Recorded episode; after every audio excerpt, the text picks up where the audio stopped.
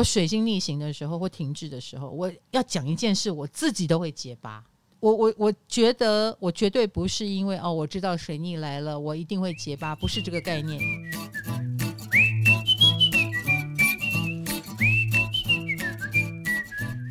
嗨，大家好，欢迎来到唐阳鸡酒屋，我是唐启阳。现在时间是一月二十五号，也就是所谓的已经四星连珠了啊，那还不到五星，以及水星停滞。因为一月三十一号即将逆行，但是各位啊，虽然还没有开始逆行，可是水逆的效应已经在了，所以我们今天就要来好好了解什么是水逆。那其实呢，Podcast 朋友有很多人是年轻人吗？哈，那你们还没有进入这个系统，只看到很多人在讨论水逆，你们一定会有一种很迷信哎，是不是被星座专家带着跑啊？他们说水逆，你们就水逆，呃，你们的心声我都收到了，嗯。我其实觉得大家可以保留相不相信哈，但是如果你愿意相信这个系统的话呢，嗯，它当然有它的奥义啦哦。好啦，这次呢，水星是逆行在水瓶座，其实水瓶座呢就是一个群众的星座啊，所以人多的地方就是跟水瓶有关。那么网络上是不是人很多呢？啊，呃，演艺圈是不是人很多呢？啊，因为。明星有很多的粉丝啊，粉丝就会形成一股力量啊，就是一个圈子，这个也都是跟水瓶座有关。还有政治圈可能也暗潮汹涌啊，因为政治也是众人之事，所以最近有很多人在讨论又要罢免谁，然后呃，可能政党之间也有一些呃攻防战啊，这都是我们可以眼睛看得到的。那对于我们生活上，啊，这个水平众人之事，比如说网络上的一些新闻消息、网红，或者是大家一起狂欢啊嘉年华的一些话题。最近的话题就是，如果你有一座新冰箱，你会点点点。然后呢，引言是这样啊，啊，冰箱可以很空，也可以很满。请你想象，如果你有一个新冰箱，跟你对美好生活的想象。结果所有的网友就炸锅了，全部一起狂欢。难怪你知道，我前天搞不清楚状况，我就我网络上有一个医生朋友，他就写：如果我有一个新冰箱，我要把我对阿嬷的回忆冰进去。哒哒哒哒哒哒哒哒哒哒哒哒哒哒。那因为我还搞不清楚他为什么这样，因为我在写书嘛。啊，对，一月二十五了，我还在写啊。好的，那我就搞不清楚发生了什么事，我就说。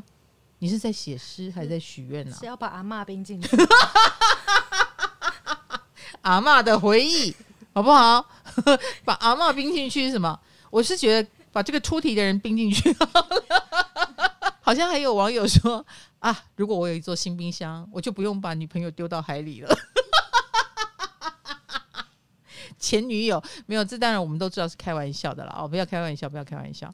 嗯、那我个人是这样子了哦，我已经有三座冰箱了啊，所以再来一座，我会觉得有点困扰哎，不好意思哦。或者是说我看到这个题目，乍看之下，我第一个念头就是，如果我有一座新冰箱的意思是我是不是有一座旧的？所以这是第二座，是这样吗？哎，我就是这种钻牛角尖的人啊，我看到这种题目我就。不知道该怎么写，我马上陷入这种数字的烦恼。我再要有一座的话，我希望它是摆在我的卧房里，然后就不要太大，小小的就好。虽然小，还是要有制冰功能。因为夏天的晚上，我可能想来一杯冰的 whisky，或者是喝冰开水之类的。诶，我开始许愿了吗？可是。我这样的角度，我觉得主考官不会给我好分数哦，应该不会过，应该不会 学这个国文就两级分，真的。所以你看学测的考生看到这题目，你说会不会傻眼？所以你看考生还要有慧根，猜得出来老师要考你什么，并且你的作答的切入角度，你还要知道，就是切合这些老师们的心意。那而且阅卷老师虽然也是蛮多的哈，也不是只有一个人阅卷。但是你知道，这就是社会潜规则，就是大家都知道要写正面的，不是写真实的，也不能够太幽默，因为太幽默就表示你在挑战哈。好，这个就是群众的一个话题，这个就是很水星水瓶座。各位有没有觉得我今天音质不一样？我今天装了新的麦克风，听起来有不一样的，请告诉我们好不好？我是上次去台东上了他们的节目，然后就看到那个晨晨在操控，然后以及这个音质收音非常的好，我就跟他们联络了，所以是同一家的麦克风，今天新装的，对对对，好，那什么牌子啊？哦，是正成 Road。如果你想当网红哈，你也需要这个拍摄器材，或者是你要当 Podcast，你也可以直接找他们哦。好，进入水逆，其实呢，我们现在就是在水逆期间了啊。嗯，虽然说还不到啦，因为是一月三十一号，我们从二十五号算起还有六天，但是它前面就会有减速期，速度比较慢。那减速就是所谓的停滞期，那个水逆的感觉就已经来了。各位有所不知哈，我这一段已经录两次了，因为刚刚我们的器材就跳起来了，呃，因为不知道从哪里开始跳起来，我只好重讲一次哈。这也是水逆灾情，我们来看一下过去水逆曾经发生的新闻啊。受到水逆期间，去年三月水逆，有网友在报废公社抱怨，叫老婆去买鸡，没想到老婆抱回一箱小鸡，活的。买鸡就真的抱回一箱小鸡，这超好笑的。网友说他难得想大显身手煮个鸡汤嘛，结果老婆买回了一箱小鸡，自己的鸡自己养的概念吗？而且还要养到大。小鸡很可爱耶，嗯嗯、呃，那就开始养鸡喽。然后从此这位网友就变成鸡农哈，没有这么长。然后去年七月也有网友说，呃，这个沟通不良是怎么了呢？他去相馆洗大头照，两寸十张，结果老板给他十寸两张，那不就变遗照了吗？十寸两张。好可怕哦！而且是大头照哦，这个有点哈。后来老板就说送你算了啦，这真的也是让网友笑翻了啊！就是人生直接超前部署，或者是网友就建议他说：“你放着啦，以后用得到。”好贱哦，超贱的！老师，所以水逆附加的副作用还有沟通不良哦。对。就是呃沟通不良，亦或是我们很容易理解错误，而且我不知道大家有没有这个经验，我水星逆行的时候或停滞的时候，我要讲一件事，我自己都会结巴。你们有没有？就是我已经，我我我觉得我绝对不是因为哦，我知道水逆来了，我一定会结巴，不是这个概念导致我结巴，而是我忽然间就觉得这个是很难说明，然后以至于我就卡住了，呃，卡罗。然后就啊，这这一定讲一定会讲坏，然后我一定讲的你听不懂，然后你果然就听不懂。所以其实我觉得大家就把这个概念放在心里哈。遇到水逆期间沟通的时候，我们就多一点耐心，就说好，那你耐下性子听我讲，我会讲久一点。那你知道水逆才刚开始啊，我们自己有一个会员区小聚落，就有同学分享。他 他超好笑，而且他是平常都没有在发文潜水的，忽然间第一次他说我要献给水逆，他已经快要溺水了。他到某电台接受专访啊，访纲内容说的跟之前节目一样，然后他脑海就闪过，就说哎要水逆了，会不会有差错？然后他还告诉自己不要乌鸦嘴啊，不要。看到黑影就开枪，才学占星，不要被错误影响啊！然后结果一到现场，果然出事了。主持人访问的居然跟他的访纲完全不一样，客户还坚持明明是一样，就是中间有一个传话人，那个传话人说一样的啊，可是交到他手上就是不一样，一副他搞错的样子，所以他就觉得 Oh my God，哑巴吃黄连，而且那个中间搞错的客户还会怪他说你怎么都没有准备，其实他有。所以他哑巴吃黄连了，那回家他就很闷嘛，很闷。以后他走了一段路，带了两带了两碗酸辣汤要回家喝，因为吃能够安慰他的心灵。那一家的酸辣汤他超爱，就回家终于到家了，打开他的汤是两碗馄饨汤，是怎么样可以从酸辣汤变馄饨汤？他就笑了。各位学占星就是有这个好处，当你知道一定会出问题，你就知道这个是好笑的，真的真的。所以我现在听到系统出错，我就会说哦，来了。我我反而不会啊，怎么会出错呢？我就觉得，哎，嗯，那但是因为你知道是水逆，所以笑笑就过去了。嗯，我们都安慰他，好歹是汤，好不好？都是汤。如果你忽然看到一碗面条，你应该会想死。老师，那古代也有水逆，不过他们没有三 C 怎么办？哎呀，我说的也是。秦始皇的时候马迷路吗？古代啊，因为他们的占星师都是皇帝在用的，叫钦天监来着啊，所以一般人是不太知道这个讯息的啊，一般人。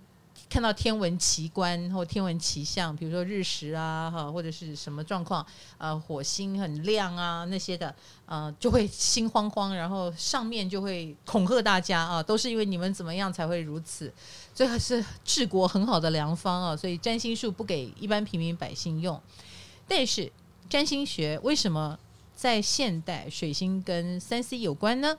因为第一。水星是跟我们生活息息相关，并且我们赖以作为沟通工具的，或者是讯息传递的一个呃管道。所以喽，以前水逆的时代没有三 C，但是谁是他们的沟通传递管道呢？飞鸽传书，飞鸽传书的鸽子啦，鸽子迷路，鸽 子鸽子掉信了，或者是那些那些什么呃马帮，就是当快递的。哎，就是我跑跑单帮，然后帮你送货，然后帮你送信，那些信差、信使，呃，或者是我派去你那边的合纵连横的那些说客，这些都是水星，都是水星。然后水星既然跟沟通有关，呃，书籍，呃，以前是竹简啊，这个可能在水逆的时候，呃，竹简就会断掉。然后就散落一地，然后大家就在那边开始捡那些竹简，然后重新编排，重新再把绳子绑一遍，就这一类的。所以在古代呢，这种呃表达错，而且古代的水逆的灾情可能更严重哦。啊，比如说，如果你跟皇帝说，嗯、呃，我可以进去吗？然后他皇帝如果听成我我可以进宫吗？啊，就把你下令拖出去斩了。啊，说错话的结果可能就是小命不保。啊，我们现代人只是三 C 故障，真的是幸福太多了。但是如果你在这个水逆期间，因为说错话，然后导致呃你的事业起伏啊，或者是忽然间发生什么事，比如说你看像明星这个产业风险就很大啊，像大陆最近不是我们提到那个郑爽的新闻嘛，那马上就被封杀了，只因为。他在言谈之中透露了他的观念思想是不正确的，代孕已经是不不好了哈，很不人道的一个行动。但是呃，这个东西一揭开，他居然还想弃养哈，那当然就是踩到了道德底线了啦。那非常多人就不能谅解，所以这位本来可以买一亿五千万人民币豪宅的明星，刹那间哈就什么都没有了啊，因为你所谓的代言也都没了嘛，你还要赔钱啊，所以。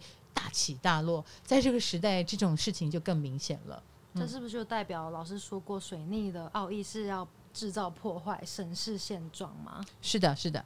呃，所以你刚你刚刚讲制造破坏，就好像我们刚刚讲竹简，如果那个绳子已经老老朽老旧了，或者你用它的方式不对，它就断掉，然后你就有什么重绑的机会了嘛？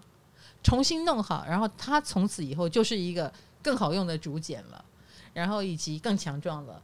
所以很多事情的进步就是从错误当中做学习啊！如果你想想看啊，如果所有的心都不逆行，所有的心只管往前跑，所以我们永远在应付新状况，我们永远没有时间停下来去翻翻我们的旧书，把这些旧资料拿出来读一读，或者是让这些错误把我们拉住停下来，所以我们就可以开始，也许这可以丢了，或也许它可以换新的了啊！也许手机就是这么一回事，如果。它都不会坏，你可能现在还在用六 iPhone 六，因为它很好用嘛。哦，它就是会慢了，或者是坏了、断了、摔了，然后哦，你就有了一台新的。当然也要破财破费了啊。所以水星逆行不尽然都是坏事哦，哈！你要去从当中知道它要你更新什么。唐阳鸡酒屋让你骑车通勤睡前都可听啊，运动的时候不要听哦，你会岔气。想听更多还可以到 KKBOX 哦。老师，为什么一水逆人脑就残？其他心呢？其实水逆之所以会成为一个流行名词，也因为它跟我们生活息息相关。因为沟通真的是太重要了，那更不要说，我告诉你哦，以前就很重要，未来更重要。我们常说水平时代就是一个风向能量的时代，而且以前的木土星过去两百年都是合相在土象星座，未来的两百年哈，我们都活不了那么久，未来的两百年木土星都合相在风象星座，那。木土星的合相每二十年发生一次，它都是跟社会啊产生一些大事有关系。那未来的两百年，社会的大事都会发生在风象星座所主导的世界里，所以你就知道人际关系将会在未来起到人际作用，或人本思想跟过去土象的那种苦干实干啦、靠努力啦，然后嗯、还能卖劳力，现在不是了，风向我们要卖脑力。我们要更多的是思考跟思维，所以人跟人之间就是我懂你说什么，然后更快速把事情做对做好，表现得更聪明，会是未来生存很重要的依据。所以你已经不流行埋头苦干了，你就算是独居在家里，你也必须了解外面的人在想什么，在说什么，在听什么。那网络时代让我们既疏离。然后又是一坨，哦，大家都是一坨当中的一份子，这个很奇妙的感觉是未来的主流。小聪明的时代要来了，呃，聪明不不能说小，但是小聪明也是聪明啊。那小聪明也很好用，而且风向的时代呢，就是要迎风而起，哈，或乘热气流而上。所以你有没有抓对潮流？你马上有感觉。你抓对潮流，你的组织可能就要扩编了啊！你的情势可能就会拱着你，你不想做都不行，因为你可能已经不小心掌握到先机，想不到我做这个行业做对了，哇哦！马上要添购器材，马上要增加员工，这一切都可能不是你主导。但是当你意识到你进入了这样的世界，比如说我们刚刚这个 Rode 的厂商，我们就他们做 Podcast 的这个这个器材嘛。